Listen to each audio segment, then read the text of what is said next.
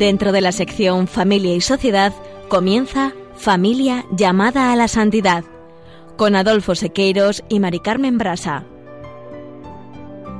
Muy buenas tardes, queridos oyentes de Radio María y familia Radio María. Bienvenidos una vez más al programa Familia llamada a la Santidad. Con alegría, con alegría compartimos en este mes de agosto esta tarde con todos ustedes y lo hacemos, como les hemos dicho en el programa anterior, desde Celanova, preciosa villa de la provincia de Orense. La historia del pueblo de la Coelia Nova Romana y de toda su comarca está ligada a la familia de San Rosendo y al convento de San Salvador fundado en el siglo X por el santo. Y antes de comenzar el programa, como médico, quisiera recordarles que este coronavirus 19 ha venido para quedarse, como avisábamos al inicio de la pandemia, y aunque los anticuerpos en los infectados, según últimos estudios, persisten más de un año, queremos hacer desde aquí un llamamiento al sentido común de las personas para que no se tomen el retorno del verano a sus domicilios como si se hubiesen terminado estas olas de la pandemia y hubiésemos vuelto a la normalidad de antes del comienzo de esta pandemia. Sepan que la variante Delta y otras nuevas cepas mutantes ponen muy difícil que la vacuna acabe con la pandemia o que podamos llegar a esa inmunidad de grupo tan anhelada.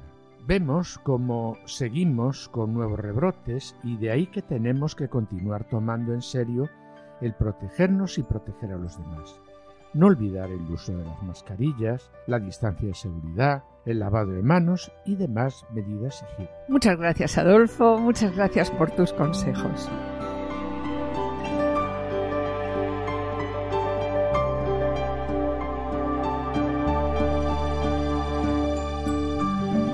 En el programa de hoy, mis queridos oyentes, vamos a detenernos en estas palabras del Papa Francisco. El amor herido puede ser curado por Dios a través de la misericordia y el perdón. En la sección Familia, Semilla de Santidad, Juana Julise, que presentarán en esta ocasión la vivencia del mensaje de Cristo como una semilla que da frutos, arropada por los cuidados amorosos de la familia.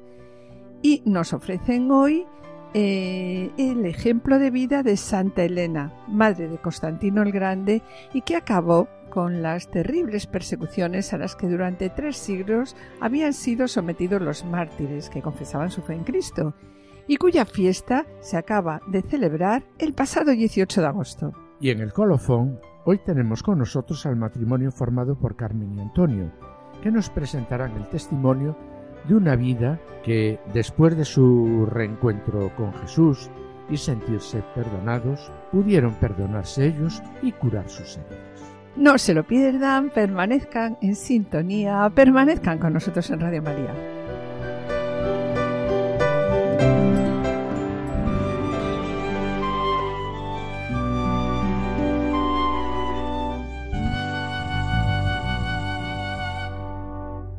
El amor herido, como hemos comentado al comenzar el sumario, el amor herido puede ser curado por Dios a través de la misericordia y el perdón. Y quisiera añadir que la misericordia de Dios acaricia las heridas de nuestros pecados. Pues bien, para hablar de la misericordia de Dios, de cómo Dios perdona los pecados, de cómo la misericordia divina es una gran luz de amor y de ternura, la misericordia es la caricia de Dios sobre las heridas de nuestros pecados, comenzamos el programa de hoy. Comenzamos el programa de hoy acudiendo a la parábola del Hijo pródigo, que dice así. Cuando todavía estaba lejos, su padre lo vio y se le conmovieron las entrañas, y echando a correr, se le echó al cuello y lo cubrió de besos. Su hijo le dice, Padre, he pecado contra el cielo y contra ti, ya no merezco llamarme hijo tuyo. Pero el padre dijo a sus criados, Sacad enseguida la mejor túnica y vestírsela, ponedle un anillo en la mano y sandalias en los pies. Y sobre este texto el padre Cafarel muestra que el personaje principal de esta parte ya no será el hijo, será el padre.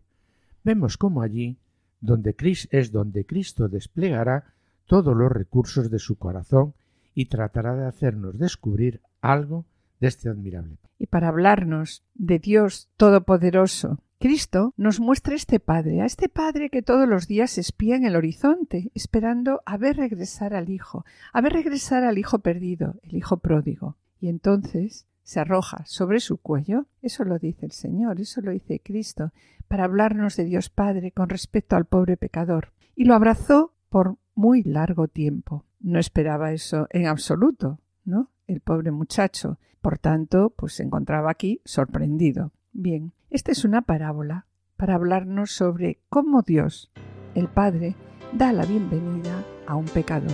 Esta es una forma con la que Cristo nos hace descubrir el amor inimaginable y escandaloso Padre, quiero llamarte, aunque me cuesta un poco abrir el corazón. Busco tu rostro entre tu creación. Pienso en lo grande, cuán hermoso debe ser tu amor. Hijo, quiero llamarte, cuánta alegría al abrirte el corazón. Mi casa es grande, todo lo mío es para ti. Hijo querido, predilecto en mi creación. Queridos oyentes y familia Radio María, estamos en el programa Familia llamada a la Santidad, dirigido por Adolfo Sequeiros y quien les habla Mari Carmen Brasa. Finalizamos esta primera sección y antes de iniciar la segunda, quisiéramos adelantarles que en el colofón Carmen y Antonio nos van a presentar el testimonio de una vida. Testimonio de una vida que después del encuentro con Jesús, sentirse perdonados, pudieron perdonarse y curar sus heridas. No os lo perdáis, permaneced en escucha. Y a continuación, Juana Juliseque nos presentan en esta ocasión la vivencia del mensaje cristiano como semilla que da frutos, arropada por los cuidados amorosos de la familia. Nos van a presentar la vida de Santa Elena, madre de Constantino el Grande, fiesta que se acaba de celebrar el pasado 18 de agosto.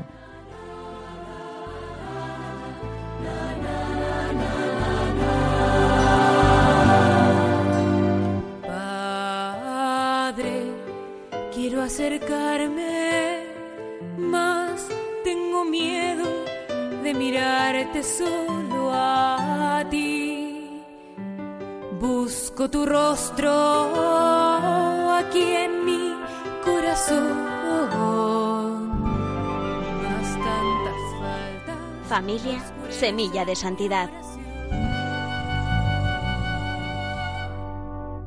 Queridos oyentes de Radio María, en esta ocasión la vivencia del mensaje de Cristo como una semilla que da fruto arropada por los cuidados amorosos de la familia nos ofrece el ejemplo de Santa Elena, la primera emperatriz romana que abrazó el cristianismo. Fue la madre de Constantino el Grande, el emperador que acabó con las terribles persecuciones a las que durante tres siglos habían sido sometidos los mártires que confesaban su fe en Cristo. Conozcamos pues algunos retazos de su historia.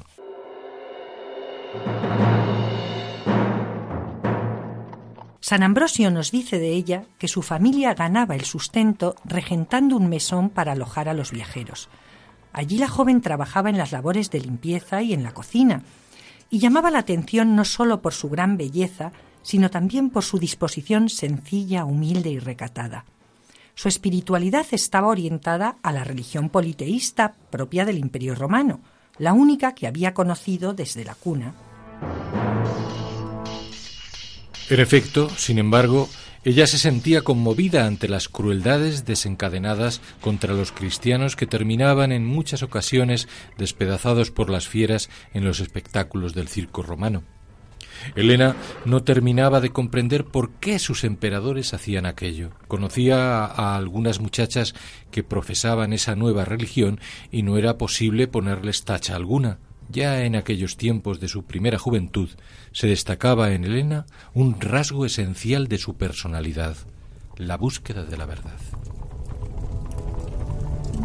Tenía alrededor de 23 años y la vida sencilla de Elena se vio definitivamente alterada cuando, sin duda por designio de la providencia, conoció al general romano Constancio Cloro, que era prefecto del pretorio durante el gobierno de Maximiano, y quedó prendado de la hermosura física y la belleza de los sentimientos de la joven. La tomó por esposa y pronto nació su hijo Constantino.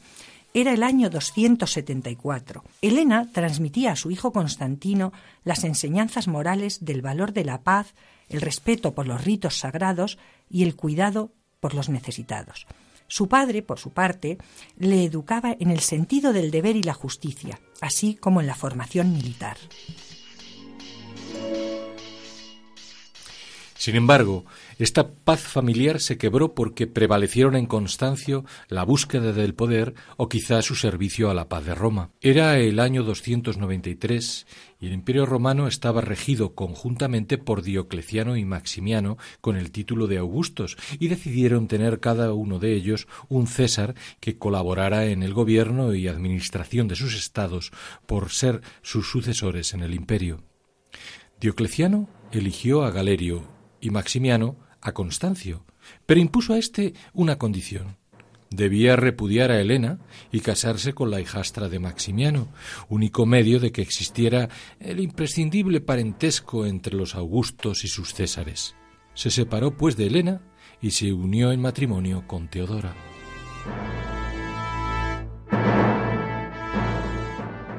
Santa Elena acepta con serenidad la nueva situación. Su espiritualidad se acentúa y se va preparando, sin ella saberlo aún, para la conversión. En esos momentos el mayor dolor lo provoca la ausencia de su hijo, que ha marchado junto a su padre y el emperador Diocleciano, acompañándolos en numerosas batallas. 106 muere Constancio Cloro, que estaba destinado a suceder a Diocleciano. No obstante, es su hijo Constantino proclamado inmediatamente por el ejército como emperador, quien se alzará con la máxima dignidad tras numerosas disputas por el poder. Una de las primeras decisiones que toma es restituir a Santa Elena la dignidad social perdida.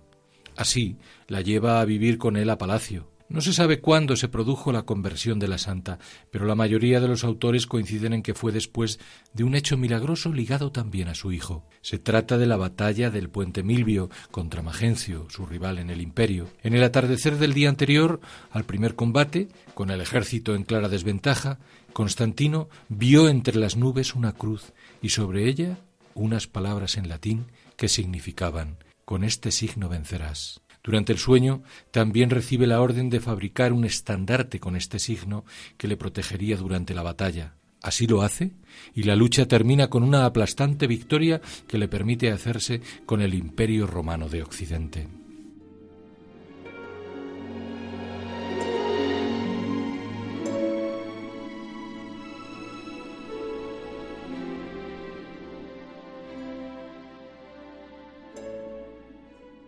Tras años de búsqueda de la fe auténtica, este hecho providencial llevaría a Santa Elena a recibir el bautismo y con ello hacer de su vida una proclamación del cristianismo como la única religión verdadera.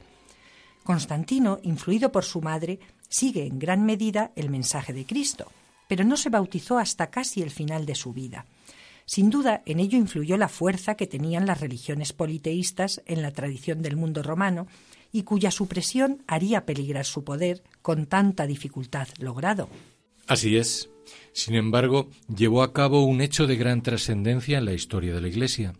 En el año 313 promulga el Edicto de Milán que da libertad a todos los cultos, también al cristianismo, y de este modo acaba con esas persecuciones de las que había sido testigo en tiempos de Diocleciano. Aunque formalmente el cristianismo no era la religión del Estado, Constantino otorgó a la Iglesia numerosos derechos legales y cada vez un poder mayor en la organización política y social. Ello le permitió mejorar la vida de las mujeres, los esclavos y los pobres. También realizó donaciones y adornó las iglesias cristianas. Se dice que Constantino prefería la compañía de los obispos cristianos a la de los sacerdotes paganos. Además, en su palacio tenía una capilla a la cual le gustaba retirarse a leer la Biblia y a orar, pero no le era permitido asistir a la Eucaristía por no haber recibido el bautismo. No obstante, en la vida de Constantino no todo fueron prácticas cristianas. Su ejercicio del poder le llevó a cometer injusticias. En el año 326, cuando Elena, ya una anciana de 77 años, piensa que su muerte está próxima, siente el deseo de acudir a los santos lugares y construir también allí templos que difundan la fe de Cristo. De ese viaje a Palestina, el santoral reconoce a Santa Elena la recuperación de numerosas reliquias, la más trascendental sin duda el leño en que fue crucificado nuestro Señor. A continuación, Santa Elena dispone que la Santa Cruz se divida en tres trozos. Uno lo entrega al obispo Macario para la veneración de los fieles en la iglesia de Jerusalén. El segundo lo envía a la iglesia de Constantinopla y el tercero a Roma, a la basílica mandada levantar por ella unos años antes y que más tarde se llamó de la Santa Cruz de Jerusalén. Asimismo, Santa Elena manda erigir en el lugar del hallazgo el templo del Santo Sepulcro y también otros en el Monte de los Olivos y en Belén. La misión de su vida ya está cumplida. Tiene 80 años y quiere regresar junto a su hijo. Hoy, en la iglesia de Araceli de la ciudad eterna, existe una capilla dedicada a Santa Elena en que se venera la mayor parte de sus restos. Constantino la sobrevivió en poco más de siete años. Durante ese tiempo la conversión del emperador se fue haciendo más profunda y cuando finalmente sintió la cercanía de la muerte, recibió el bautismo, declarando ante los obispos reunidos a su alrededor que deseaba, como Cristo, recibir el sacramento de salvación en el Jordán, pero que puesto que Dios le había ordenado lo contrario, no deseaba demorar más el bautismo. Santa Elena, guiada desde su juventud por ese afán de encontrar la verdad y la justicia, consiguió acercar a su hijo a la fe de Cristo y supo aprovechar la mayor dignidad política conseguida por Constantino para favorecer las condiciones de tantos cristianos que hasta entonces vivían el mensaje evangélico con grave peligro de sus vidas. También el emperador es ejemplo de una vida que con luces y sombras terminó como el hijo pródigo regresando al hogar del Padre. Por ello, la Iglesia ortodoxa también lo venera.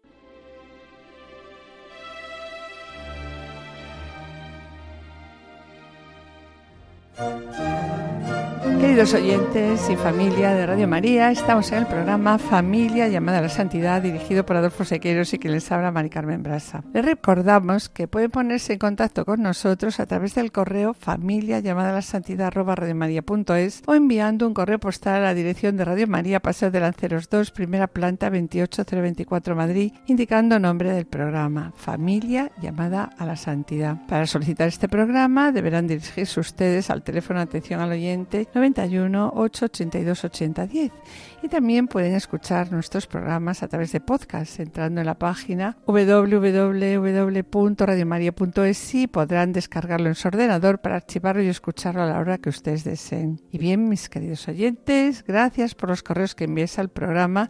Intentaremos contestarlos puntualmente. Sabed que vuestras palabras son de gran ayuda para todos nosotros.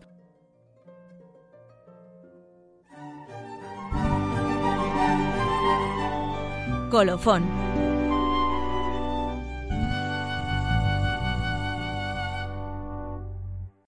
El amor herido puede ser curado por Dios a través de la misericordia y el perdón. Bien, con estas palabras queremos presentar a unos amigos, Antonio y Carmen, que han venido a describir pues, las dificultades por las que ha pasado su matrimonio y cómo tras el encuentro con el Señor pues hoy están aquí felizmente unidos, ¿no? Hola Antonio. Hola Carmen. Hola, muy buenas tardes. Pues sí, somos Antonio y Carmen. Eh, yo trabajo aquí en Madrid, en el juzgado de Plaza de Castilla. Eh, llevo pues bastantes años ¿no? dedicado a, la justicia. Soy funcionaria y, y bueno, pues un regalo más del Señor que ha hecho en nuestra vida. Llevamos casados 34 años, pero no podemos decir que todos ellos felizmente casados. Tenemos dos hijos, Álvaro y Elena. Álvaro ya, bueno, pues eh, nos ha dado el regalo, ¿no? De, de, recibir a María como esposa y tenemos dos nietas, Jimena y Loreto, que acaba de nacer, tiene tan solo pues cuatro días. Nos casamos muy jóvenes. Ya, y Antonio, ¿tienes algo que comentarnos? Preséntate un poquillo. tú. Bueno, eh, yo soy Antonio, evidentemente estoy casado con Carmen, yo eh, también soy funcionario, ¿eh? Formo parte de los cuerpos y fuerzas de seguridad del Estado, amo mi profesión, adoro mi profesión y, como decía Carmen, llevamos 34 años casados, pero 40 años juntos, porque nos conocimos muy, Claro, con la etapa de noviazgo. muy jovencitos con la etapa de, de noviazgo, pero no siempre, como ella decía, no siempre han sido unos años felices, no siempre nuestra vida ha ido por, por el camino, por un camino fácil, no ha sido un, un camino, en fin, eh, seguro, ¿no? ¿Cómo ha sido vuestra vida desde el comienzo? Porque decís que vuestra etapa inicial realmente no fue fácil. ¿Cómo ha sido vuestra vida? Bueno, pues eh, nosotros nos casamos muy jóvenes. Sí, como decía Antonio, ¿no? Sí, yo tenía 22 años, Antonio tenía 23. Y tomamos esa decisión sin, sin ser conscientes de lo que significaba dar ese paso. De hecho, lo hicimos en la iglesia, por pura tradición. Recuerdo que fuimos a la parroquia a poner fecha para la boda y el párroco que nos recibió nos dijo, pero ¿y qué hacéis aquí? ¿Por qué estáis aquí? Y que por qué no íbamos al juzgado. En realidad nos hubiera dado igual, pero era lo que era, hacía todo el mundo, ¿no? El, ir a la iglesia. Sí, Carmen, me sorprende. Me sorprende que digas, eh, nos casamos en la iglesia, ¿no? Supongo que significa eso algo, ¿no? ¿Cómo han sido vuestros comienzos entonces? Bueno, pues decimos que nos casamos en, la, iglesia, pues porque no, no sentíamos prácticamente nada lo que, lo que íbamos a, a vivir, ¿no? Eh, en la iglesia es en el templo. Eh, en ese edificio más o menos bonito, más o menos grande, más o menos adornado, pero que para nosotros no significaba otra cosa que un lugar bueno, pues eh, donde se casaba en ese momento prácticamente todo el mundo. Realmente romanticismo había poco. ¿eh? Eh, además, em, yo me tenía que ir a trabajar fuera de Madrid y la verdad es que eh, no estaba dispuesto a mantener una relación con Carmen en la distancia y entonces mi planteamiento fue este. O nos casamos o la vida en común va a ser, o sea, la vida del noviazgo en la distancia va a ser muy difícil, ¿no? Va a ser prácticamente imposible y por lo tanto eh, nos íbamos a dejar. La verdad es que, que yo vi que casándome pues facilitaba muchísimo la vida a mis padres, ¿no? Porque era una preocupación menos. Yo trabajaba y, bueno, pues eh, sí, tenía una hermana más pequeña que tengo y un hermano que le saco casi 15 años. Y, y bueno, pues casándome yo consideraba que, que eso, que les facilitaba a mis padres muchísimo. Además, pues eh, al irme fuera dejaba un trabajo que tenía muy bueno en Madrid y iba a empezar a ocupar mi hermana, la dejaba ella pues en mi puesto de trabajo. Y fijaros, ¿no? El, casarme en la iglesia, como decía Antonio, ¿no? En ese edificio, para nosotros lo- los cimientos que poníamos sobre los que empezaba a construirse nuestro matrimonio, como podéis ver, Dios no aparecía por ningún lado. Eh, nosotros es que ni siquiera sabíamos quién era. Fijaros que a los seis meses de casados yo me quedé embarazada pero no fue una noticia alegre, porque para nosotros, para mí especialmente, era demasiado pronto, tan jóvenes y ya atados. A los tres meses de embarazo, pues perdí el bebé, y fue como un descanso, porque nos permitía volver a seguir con nuestra vida de diversión y, y sin responsabilidades apenas. Un año después se repite la misma historia. Y empezamos a plantearnos, pues en ese momento, cuando ya por segunda vez perdemos Perdéis el bebé la segunda vez Claro, la también. segunda vez también lo perdemos al mismo tiempo. Al mismo tiempo, pues eh, empezamos a plantearnos ya, el médico nos hacía ver si, si en, un, en un futuro podríamos tener hijos. Y, y sí, la verdad es que los pudimos tener, con muchísimas dificultades, muchísimas dificultades porque yo tengo un problema físico a la hora de pues de, de sostener el embrión y, y según va creciendo el feto, claro, eh, según va creci- creciendo el feto y cogiendo peso, pues se me desprenden y no, no aguantan, ¿no? Entonces, bueno, pues con muchas dificultades durante el embarazo y muchísimo riesgo hasta el final, nació nuestro hijo Álvaro. Hoy ¿Qué ya edad tiene tre- hoy? 30 años ya, 30 Y ya es años. padre, ¿no? Padre de dos niñas preciosas y Qué un bien. ángel que está en el cielo, que fue el primer bebé que, que también tuvieron ellos. Y ahora ya, Antonio, vamos a meternos un poquito ya en el matrimonio, ¿no? ¿Cómo era vuestro matrimonio? Pues nuestra vida de matrimonio, eh, en fin, poco a poco se iba convirtiendo eh, en, en una vida como si fuéramos dos líneas divergentes, es decir, ni siquiera paralelas, que caminan juntas, aunque apenas, aunque no se tocan. No se iban separando. Se iban separando. Además de no tocarse, se iban separando, ¿no? Cada vez nos alejábamos más. ¿Qué ocurrió? Pues que mi trabajo al final se convirtió en mi vida, ¿no? Mi trabajo lo llenaba todo. Me iba volviendo frío, me iba volviendo distante, en casa apenas estaba, no paraba, no había apenas conversación. Y, yo siempre, por lo de mi trabajo también me, me, ponía como una especie de armadura, ¿verdad? Que me hacía intocable por aquello del el miedo al que, al que me hicieran daño a mí, eso impedía de alguna manera que los demás también me llegaran. Vivíamos como, como digo, como dos extraños bajo el mismo techo y lo único que hacíamos era compartir eh, gastos, criar a nuestro hijo porque era nuestra obligación. Como compañeros de piso. Como compañeros de piso. Eso es. Como podemos ver en tantas series de televisión. Sí, sí, pues sí. Lo que provocaba en nosotros, ¿qué? Pues muchas discusiones, ¿no? Porque ni siquiera en la forma de educar a nuestro hijo estábamos de acuerdo. Carmen, Hasta tal punto que, que, fijaros, con tres años, nosotros que pensábamos que, que nuestro hijo no se enteraba de nada, pues eh, él mismo eh, nos dijo, ¿no? Me dijo un día, se acercó en una de las discusiones que teníamos Antonio y yo, se acercó a mí y me dijo, me voy a vivir con mi padre y con otra señora. Pero existía esa señora.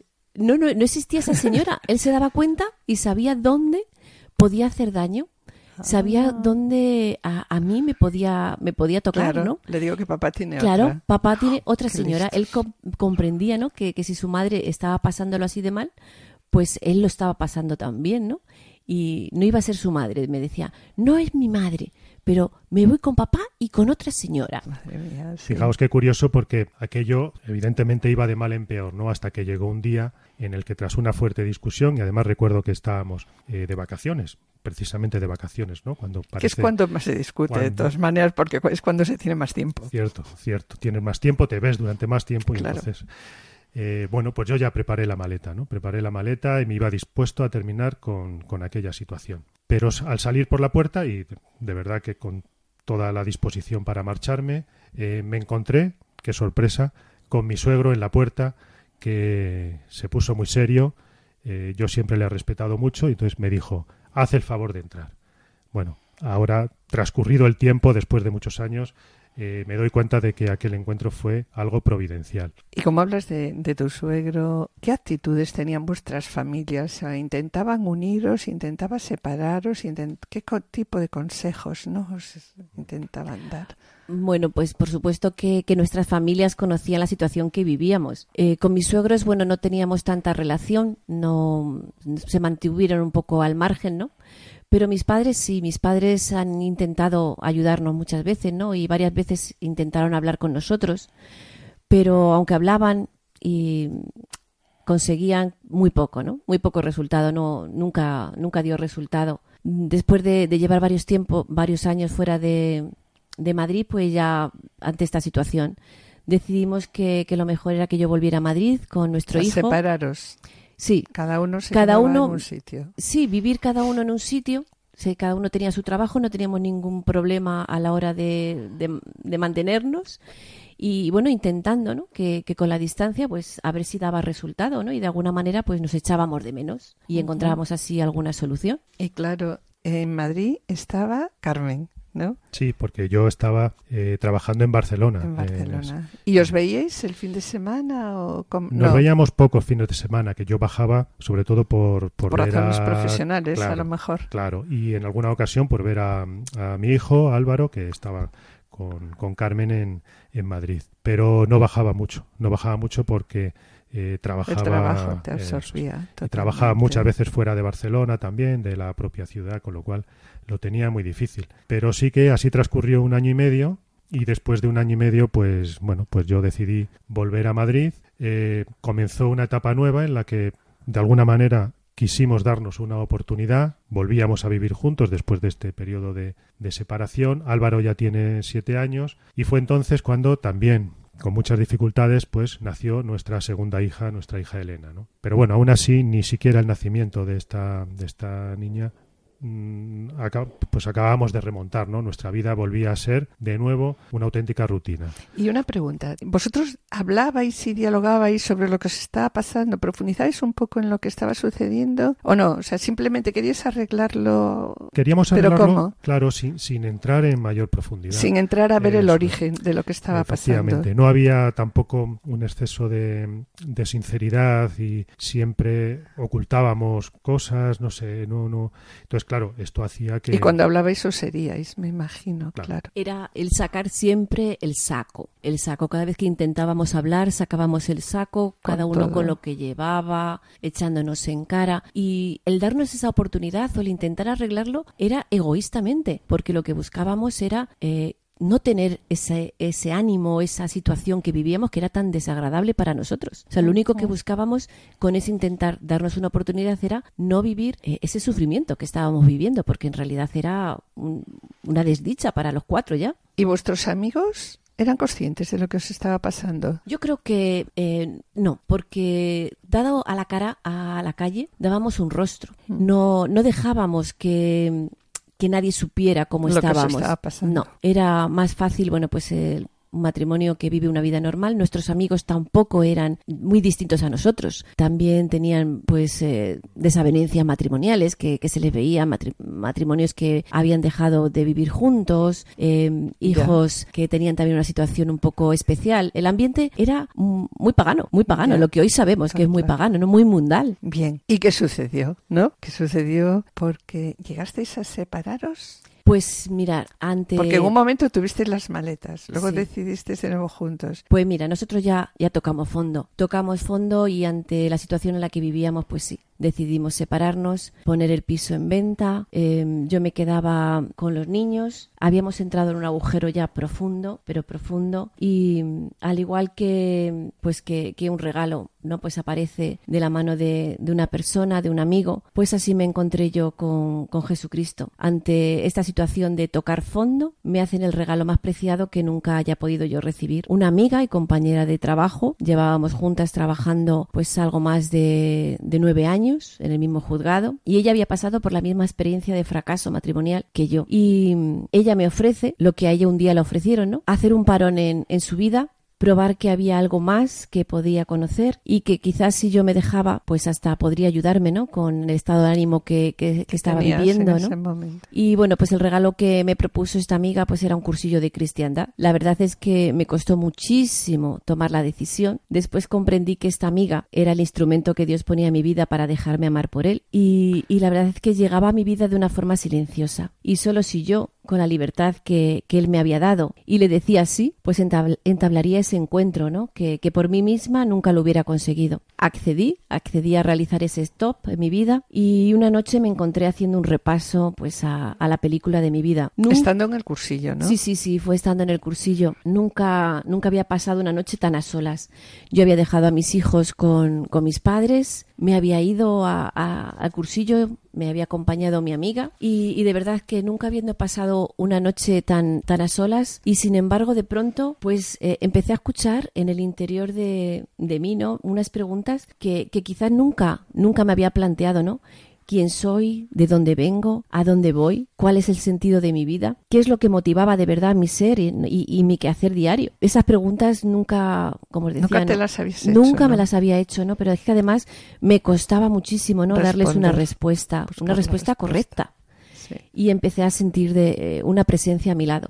Entonces no, no era capaz de, identificar esa presencia, pero sí había alguien, ¿no? A, mi lado. Y tras esa increíble noche, pues empezaron tres duros días, muy duros para mí. Pues eh, lloré, reí, grité, pero sobre todo empecé a ser feliz, ¿no? En esos tres días, a través de un sacerdote al que nunca olvidaré, el padre Nicolás, pues se presentó Dios Padre diciéndome que, que, yo era su hija, ¿no? Su hija pródiga y que me estaba esperando con los brazos abiertos. Me confesé, yo no, no recuerdo la cantidad de años que, que hacía que no me había confesado. Seguro, estoy segura, porque recuerdo mi anterior confesión que fue la de mi comunión y hice mi comunión con siete añitos, pues desde entonces. Imaginaros, ¿no? Eran más de 30 años sin, haberme confesado. Y toda una historia, ¿no? De verdad que experimenté el amor de Dios, experimenté el perdón de Dios y, y eso transformó todo porque yo me sentí perdonada. Y si yo había experimentado ese perdón en mí, ¿no? ¿Cómo no yo iba a perdonar a Antonio? ¿Cómo no le iba a perdonar? De verdad que, que comencé a existir de una forma nueva. Mi vida adquiría una nueva dimensión, encontré ese eje nuevo, pues eh, eh, un eje en torno al cual empezaba a nacer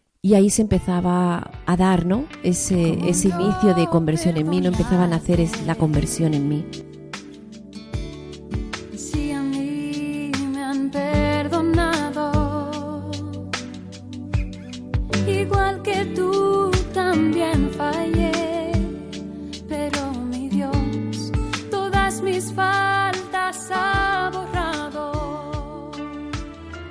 Están escuchando Familia llamada a la Santidad con Mari Carmen Brasa y Adolfo Sequeiros.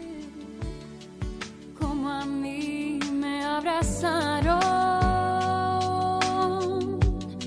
Quiero que sientas libertad, te doy mi paz, esa que Cristo ya me ha dado. Acabas de decir, Carmen, yo he comenzado a vivir desde que me encontré con el Señor, desde que me sentí perdonada, he experimentado que podía perdonar, que podía perdonar a Antonio. Comencé a asistir, dices, de una forma nueva. Mi vida adquiría una nueva dimensión. Encontré de repente un eje nuevo en torno al cual empezaba a nacer. Y se realizó pues el inicio de mi conversión. ¿Cómo no iba yo a perdonar a Antonio, no? Y ahora una pregunta. ¿Qué, qué sucedió al salir? ¿Fue Antonio a recogerte? Porque me imagino, Antonio, ¿no? Que tú estabas en un lado del camino y ella estaba totalmente arriba de todo, con el Señor, o sea, pletórica, ¿no? La verdad es que sí, que, que, que fue tan, tan, tan distinto. Eh, esta amiga que a mí me llevó y ella se quedó fuera, pues había preparado todo, ¿no? Y habló con, con Antonio, le intentó hacer ver dónde estaba yo, qué es lo que estaba haciendo y le pidió por favor que, que acudiera a, A buscarte, a buscarme, ¿no? Cuando yo niños. saliera, por lo menos para que yo le viera. No, ella no sabía qué es lo que habría sucedido en mí, ni sabía qué reacción iba a tener Antonio, pero, pero ella tenía esperanza, ¿no? Ella tenía esperanza y le pidió que... Estaría rezando por ti esos días, me imagino. Fue tantísima gente la que estuvo rezando por, por mí durante esos tres días que, que es increíble, ¿no? Porque, porque cuando terminaron esos días ¿no? de encuentro y salí y me encontré con el, el mismo mundo que había dejado, Claro. eh, el mismo mundo que había dejado aparcado tres días antes. Es que es un choque muy fuerte. ¿eh? Era el mismo marido, los mismos hijos. Y cuando vi a Antonio que estaba allí y yo le conocía y sabía lo que había en esa cara detrás de, de ese rostro, ¿no? ¿Serio? Yo, puff, serio es poco, ¿no? Estaba... Además estaría asustada, me As- imagino. Yo le miré, le miré a la cara y, y me dije que para mí misma, ¿no? Yo sentí que, que si me iba de ahí sola con Antonio, todo iba a ser igual. Lo que ya habíamos decidido y lo que teníamos previsto. Pero, pero que sí. tenía, perdona, hago un inciso. ¿Tenías previsto ya separaros, Sí, sí, ya lo habíamos casa? hablado, sí, sí, O sea, sí. Yo cuando yo llegué ahí. Sí, sí, cuando yo llegué al, al cursillo, nuestra decisión ya estaba tomada. Ya estaba tomada. Ya estaba tomada. Y yo creo que fue por eso, ¿no? Porque al tocar ese, ese fondo fue cuando el Señor echó la mano para, para sacarme. Y, y sí, ¿no? Eh, yo tomé esa decisión. Me salgo de aquí, pero me llevo a quien he conocido. Me llevo a mi marido y a Jesús. Y junto a ellos, pues todo iba a ser mejor. Siempre me lancé y tan solo dije algo en voz alta y ante él, mirándole, le dije, aquí he aprendido a ser feliz y desde ahora solamente quiero ser eso, feliz. Antonio, Bueno, ¿qué le dijiste? pues yo cuando vi cuando vi a esa mujer que salía, esa Carmen, pues yo vi que era una persona distinta. Yo estaba tan lejos, a mí me, me sorprendió todo aquello, ¿no? Yo veía cuando fui a buscarla, veía eh, gente sonriendo, gente feliz, gente que cantaba, gente que daba palmas y yo, por mi forma de ser, yo aquello para mí era un espectáculo, pues mm, que no, que me chocaba mucho, ¿no? Yo en no- el que tú no ibas a entrar. en el que yo, por supuesto, Por tu carácter. mm, estaría bueno. Yo nunca, jamás iba, iba a hacer algo así, ¿no? Yo soy más serio, yo esto no lo puedo. ¿Y qué te dijo Antonio, Carmen? Pues Antonio me miró, me miró muy fijamente, ¿no? Como él suele hacer, y me dijo, Carmen, no eres la misma, eres otra. e insistió diciendo creo que es el principio de nuestro fin. Y qué razón tenía, porque era el principio de una nueva vida, llena de amor, de comprensión, de ternura, de amistad, de respeto, de sencillez. Fue tremendo, fue tremendo. Eh, yo le seguía mirando, yo tenía una sonrisa en la cara y él súper serio. ¿Y le explicaste a Antonio lo que te pasaba en ese momento? ¿O él, Antonio, tú entendías lo que estaba pasando?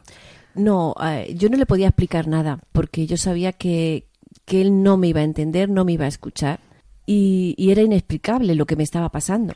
Claro, Con palabras no se podía decir, claro. Claro. Era, era una transformación que, que se había producido en mi vida. No- una transformación que no había reducido mi libertad, al contrario, me había hecho más libre, más capaz de actuar. Por eso fui capaz de, de hablarle y de decirle que, que sí, que era el principio de una nueva vida y que, y que tenía razón. No fue nada fácil la opción que tomé. No podía expresar lo que había dentro de mí, como te digo, porque, porque Antonio no lo iba a entender ni, ni lo entendía. Yo esa, esa noche le pedí volver a casa juntos y recé, recé muchísimo. Íbamos en el coche en silencio, yo iba rezando dentro de mí. ¿Y tú qué pensabas, Antonio? Pues, como dice Carmen, yo no entendía nada de lo que pasaba. Su cambio de actitud a mí me tenía desconcertado, sobre todo Claro. su manera de hablar. Con dulzura. Eso es, esa es la palabra, esa es la palabra quizá, ¿no? Antes era una manera de hablar dura, fría también, distante, y sin embargo, ahora me hablaba con cariño, me hablaba, se dirigía a mí, no sé, de otra manera, ¿no? Me comprendía, yo sentía que de alguna manera, y, y sobre todo me aceptaba, ¿no? Me aceptaba, era una cosa que yo no había sentido en todos estos años de matrimonio que llevábamos, ¿no? Efectivamente, era una, una persona nueva y como dije antes, oye, pues llamó, llamó mi atención, ¿no? De todas maneras, y tengo que reconocer que no se lo puse nada fácil. Claro, Tú estabas fácil. desde fuera observando. Claro, yo miraba desde fuera, pues como siempre he hecho, ¿no? Como siempre ha sido mi vida, ¿no? Eh, una vida de laboratorio, una vida de, de experimentación. Y lo que no se podía demostrar en un laboratorio, pues no existía, ¿no? Y yo eso para mí era algo que, que no tenía ninguna razón de ser, ¿no? Eh, bueno, de alguna manera ella comenzó, como ella dice, una nueva vida, pues entre otras cosas, pues empezó a ir a misa, claro. Yo salía con ella, la acompañaba, pero no entraba. entrabas. Yo no, no entraba. ¿Cómo yo, ibas a entrar? No, yo que no quería ni siquiera saber qué era lo que, lo que ella vivía, ¿no? Sin embargo, em, a mí, de alguna manera, me, ya digo, me, me- me sorprendía su forma de salir, su forma de, de actuar, ¿no? Y una cosa me, que, me quedó me quedó muy clara, ¿no? Que de repente eh, mm, hubo algo, hubo algo que me hizo pensar y desear eh, ser como ella, ¿no? Tomar, o sea, poder vivirlo como ella, o sea, vivir lo que ella estaba viviendo, ¿no? Carmen. La verdad es que es que fue increíble, ¿no? Cómo experimenté pues ese ese cambio, ¿no? En, en mi vida porque pude entregarme a Antonio, que nuestra unión conyugal pudiera darse de verdad, ¿no? Mis hijos también estaban desconcertados con el comportamiento de su madre, ya no chillaba. Perdón, ¿qué edad tenían los niños? Pues eh, en aquel momento Álvaro tenía, iba a hacer 10 años, 10 años, y Elena no llegaba a los 3, Ujú. se llevan 7 años. Y, y la verdad es que, que ellos mismos también lo notaron, ¿no? Ya su madre no chillaba, tenía buena cara, sabía reírse y además les daba abrazos, ¿no? Pues eh, fue tremendo, ¿no? Incluso en nuestras familias, que como decíamos antes, sabíamos, sabían lo que estábamos viviendo, ¿no? Pues hubo acercamiento. Yo llamé a mis suegros por teléfono, les invité a venir a casa. Ellos pensarían, esta está loca, porque no, de momento no vinieron, no, no aceptaron, pero bueno, ahí estuvo, ¿no? Y una cosa me quedó muy clara, ¿no? Pues que, que todos los actos de mi vida, todos los actos con este encuentro con Jesucristo, pues se vieron afectados. Y hay algo que me ayudó muchísimo, y ha sido poner nombre a nuestros primeros hijos. Mm. Les pude poner nombre, he podido pedirles muchísimas veces perdón por no haberme alegrado, ¿no? De, de tenerles con, con nosotros, ¿no? Que estaba en el de no haberles deseado y, y eso me ha ayudado me ha ayudado a, a reconstruir A por dentro no y a reconciliarme con ellos Bueno, pues llegado a este, a este punto, eh, como he dicho antes, claro, Carmen, había cambiado tanto que yo al final, pues me llamó la atención, ¿no? Y, y uno de los días que ella entraba, entró a, a la iglesia, pues yo entré también, ya por curiosidad, ¿no? A mí me, ya me llegó a, a llamar tanto la atención que dije, quiero entrar, quiero entrar a ver qué pasa ahí, ¿no? ¿Qué es lo que ocurre? Y durante la celebración yo sentí algo extraordinario, ¿no? Hubo algo, hubo un momento durante la homilía de, del sacerdote en que yo sentí que, que sus palabras, de alguna forma, iban dirigidas a, iban dirigidas a mí. Así es, parece algo, sí, me llamaba la atención, o sea, algo misterioso, ¿no? Fijaos como yo era, ¿no? Como yo era eh, un hombre empírico, ¿no? Un hombre de experiencia y sin embargo aquello era algo, algo misterioso que llegó a mi corazón y recuerdo que además el sacerdote eh, predicaba sobre el pasaje del Evangelio cuando María Magdalena y las otras mujeres fueron al, al sepulcro y se encontraron allí con el, con el ángel que les dice, eh, ¿a quién buscáis, no?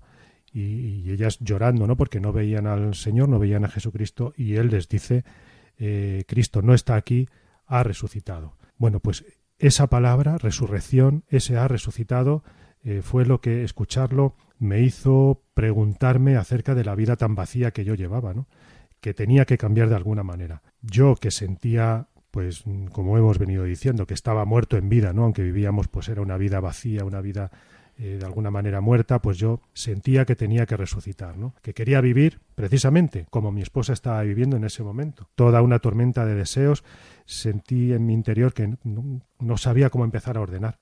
A todo esto ya había pasado un año y medio, ¿eh? desde que Carmen había. preguntaros, claro, ¿cuánto tiempo pasó desde la etapa inicial de tu conversión hasta el momento en que entraste a la pues iglesia? Pues fíjate que había pasado ya un año y medio, un año y medio en estas circunstancias en las que eh, Carmen orando vivía su fe, vivía la fe, yo no, ella rezando, ella rezando, por, mí, rezando por mí. Había pasado un año y medio y de este, de este encuentro, ¿no? Pues bien, aún con muchas reticencias y bueno, sobre todo, pues como yo he sido siempre, ¿no? Armado hasta los dientes, digo yo, de, de mí, de mí mismo, ¿no? De mi amor propio, eh, de ese yo me lo sé todo, pues decidí, por fin, eh, realizar ese mismo parón en mi vida que había que había hecho Carmen, ¿no? Ese mismo parón. Un cursillo, ¿no? Un cursillo de cristiandad. Cursillo de cristiandad. Fui invitado, yo sé y soy consciente de que de que mucha gente estaba rezando también porque yo acabara pues haciendo este cursillo y bueno, yo contarlo es, es difícil porque hay que vivirlo, ¿no? Pero yo sentí que ahí estaba el Señor esperándome, ¿no?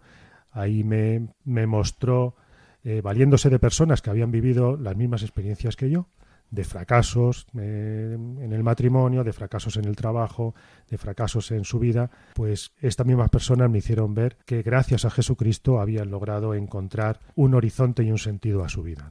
Y que siempre hay esperanza, algo que yo, una palabra que tampoco estaba en mi vocabulario, ¿no? La palabra esperanza, ¿no? Sobre todo recuerdo una imagen de, de, de Cristo, ¿no? De Jesucristo resucitado, que había en la capilla de la casa donde hicimos el cursillo, mm. un Cristo mm, espectacular, con los brazos abiertos, ¿no? Con una túnica blanca resplandeciente, ¿no? Con unos brazos que yo sentí que, que me estaban acogiendo, ¿no? Que me estaba, que me estaban esperando. Y había experimentado, ¿no? Que a través de estos, de estos hermanos se podía eh, sentir el amor de Dios. Un Dios que me quería en aquellos días, yo sentí que, que me quería tal y como era, ¿no? Con mis faltas y defectos. Fijaos que yo no me quería ni yo mismo, ni yo mismo me aceptaba como era, ¿no? Sin embargo, Dios sí, Dios me quería. Por cierto, como Carmen también me confesé después de muchísimos años, yo ni recuerdo, bueno, seguramente cuando hice la, primera, comunión, me, confesaría, ¿no? pero no recordaba haberlo vuelto a hacer, ¿no? ¿Te confesaste allí en el cursillo? Me confesé en el cursillo, sí, me confesé en el cursillo. Y pues como el padre, ¿no? El padre misericordioso que acoge al hijo pródigo, ¿no? Entre sus brazos, pues así, así me sentí yo, ¿no? Y bueno, salí de allí dispuesto a que nada fuera como antes, ¿no? De que nada fuera como antes, deseando abrazar a mi esposa que había ido a buscarme con una, con una actitud absolutamente distinta a la que yo fui a buscarla a ella eh, y a todas aquellas personas, ¿no? Que habían rezado por mí y de las que yo hasta ese momento me había sentido tan lejos.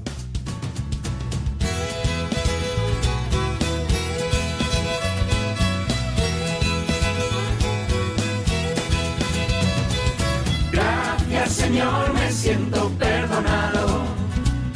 Gracias, Señor, por tu perdón.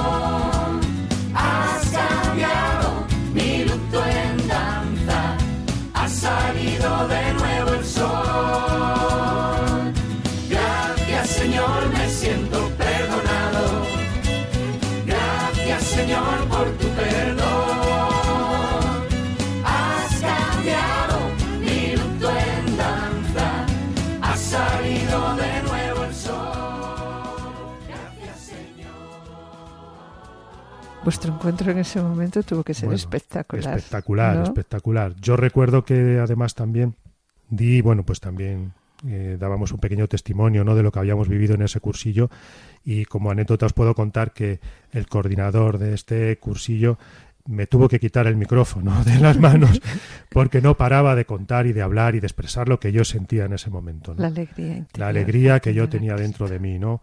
Había vuelto a nacer, ¿no? Era un... Supongo yo que ese abrazo no lo olvidaríais. ¿no? Eso no lo, no lo voy a No olvidar en toda mi vida. en sí. vida, el Y el encuentro con mi esposa, el encuentro con mis hijos, eso es. Exacto. Fue realmente, no sé, nos fundimos en un abrazo que nos hizo volver a vivir, pues, un matrimonio nuevo, Nuevo. ¿no? Totalmente renovado con Cristo entre nosotros. Ahora sí, con dificultades, por supuesto. Está ¿eh? claro, está claro.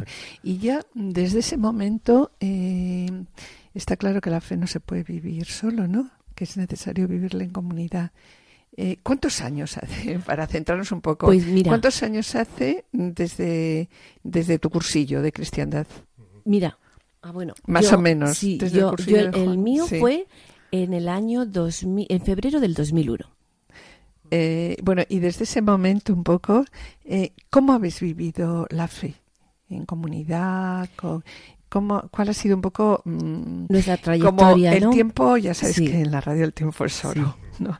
Entonces, pues Mira, muy, muy concretamente y muy escuetamente. eh, nosotros después de aquel cursillo eh, nos abrimos a la iglesia. Nos entregamos a, a- a la iglesia porque vimos la grandeza que, que Dios se había hecho a través de nos- a- en nosotros a través de esa iglesia y nos ofrecimos a- al párroco de nuestra parroquia, que era quien había estado rezando a escondidas de mi marido y ofreciendo tantísimo por, por nuestro matrimonio, ¿no? Ha sido pues el que ha sostenido este cambio, el que nos ha ayudado, el padre Antonio Soler, que, que ha sido el que pues el, el que nos ha ayudado, ¿no? A tantas veces de, de parón encontrarnos, encontrarnos otra vez con, con el Señor. Y, y efectivamente, es necesario vivirlo en una comunidad porque solos no podemos, solos nos enfriamos, solos nos dejamos y necesitamos que tire alguien de nosotros. Nosotros pertenecemos, vivimos en una comunidad neocatecumenal, caminamos en la segunda comunidad neocatecumenal de, de la parroquia del Pilar de Valdemoro, llevamos pues ya unos cuantos años viviendo pues esta espiritualidad de, de familia, porque en el camino lo que estamos es reviviendo nuestro bautismo, ¿no? Es un itinerario de fe, un itinerario en el que vamos descubriendo quiénes somos, ¿no? El regalo de- del bautismo, el regalo de, de ser hijos de Dios, que es lo que experimentamos, ¿no? El ser verdadero hijo de Dios en nuestro encuentro y qué es la familia. Estamos viviendo la familia, pues eh, camino a, a llegar a nuestra meta, que es el cielo, ¿no? Nuestros hijos también caminan, tienen sus propias comunidades. Ah, están en el camino. Sí, también. mis hijos están en el camino también. Eh, tienen, pues eso, ¿no? Sus, comunidades. Álvaro y María ya han, han formado su familia. eh, tres años eh, hará en julio que, que se casaron y, y bueno, pues ya nos han regalado la segunda nieta, ¿no? Y es una bendición, ¿no? El Señor nos ha prometido que, que la bendición es, es ver el fruto, ¿no? El fruto que, que da, que son, son los nietos, ¿no? Son los hijos de nuestros Los hijos. hijos Poder ver hijos, sí. a los hijos de nuestros hijos, ¿no? Y ese es el, el regalo y experimentar cómo, cómo el Señor nos está bendiciendo cada día. Eh, Bueno, simplemente agradecer que hayáis podido contar con nosotros. Muchas gracias. Gracias por vuestras palabras y que el Señor os bendiga a vosotros y a vuestra familia y a vuestras nietas. En este testimonio hemos visto lo que hizo Jesús en ellos. En primer lugar vemos cómo se hizo el encontradizo y dirigió unas palabras a su deseo de amor verdadero para liberarlos de todo lo que oscurecía su vida y conducirlos a la alegría plena del Evangelio. Está claro que Dios ofrece gratuitamente su perdón a quienes están abiertos a la acción de la gracia. Y esto sucede, como hemos visto, ¿no? Cuando ese arrepentimiento va unido al propósito de cambiar su vida y dirigir la vida según la voluntad de Dios.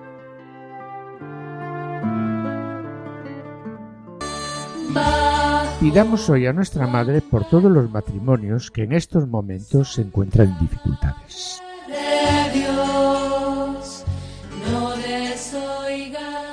Y con pena, mis queridos oyentes, en esta preciosa tarde de verano tenemos que despedirnos. Hemos comenzado el programa con estas palabras del Papa Francisco. el amor herido puede ser curado por Dios a través de la misericordia y el perdón. En la sección Familias, Semilla de Santidad, Juana Juli Seque nos han ofrecido el ejemplo de Santa Elena, madre de Constantino el Grande, que acabó con las terribles persecuciones a las que durante tres siglos habían sido sometidos los mártires que confesaban su fe en Cristo y cuya fiesta pues, se acaba de celebrar el pasado 18 de agosto. Y a continuación, el matrimonio formado por Carmen y Antonio nos han presentado el testimonio de una vida de que después del reencuentro con Jesús tras unos cursillos de cristiandad, sentirse perdonados, pudieron perdonarse y curar sus heridas. Agradecemos a los asistentes de control de sonido toda su ayuda y yo espero seguir con ustedes el próximo martes a las 17 horas en el programa médico para que tengan vida con la doctora Silvia. Y esperamos estar de nuevo con ustedes los dos juntos el jueves dentro de dos semanas a esta misma hora en el programa Familia llamada a la Santidad. Disfrutad, mis queridos oyentes, del merecido descanso de verano y un buen retorno a casa cargado de buenos proyectos. Muchas gracias por su atención. Hasta la próxima edición y que el Señor les bendiga. A continuación damos paso a Lorena y David y el programa Voluntarios. No se lo pierdan, permanezcan a la escucha, permanezcan con nosotros en Radio María. Han escuchado Familia llamada a la santidad con Adolfo Sequeiros y Mari Carmen Brasa.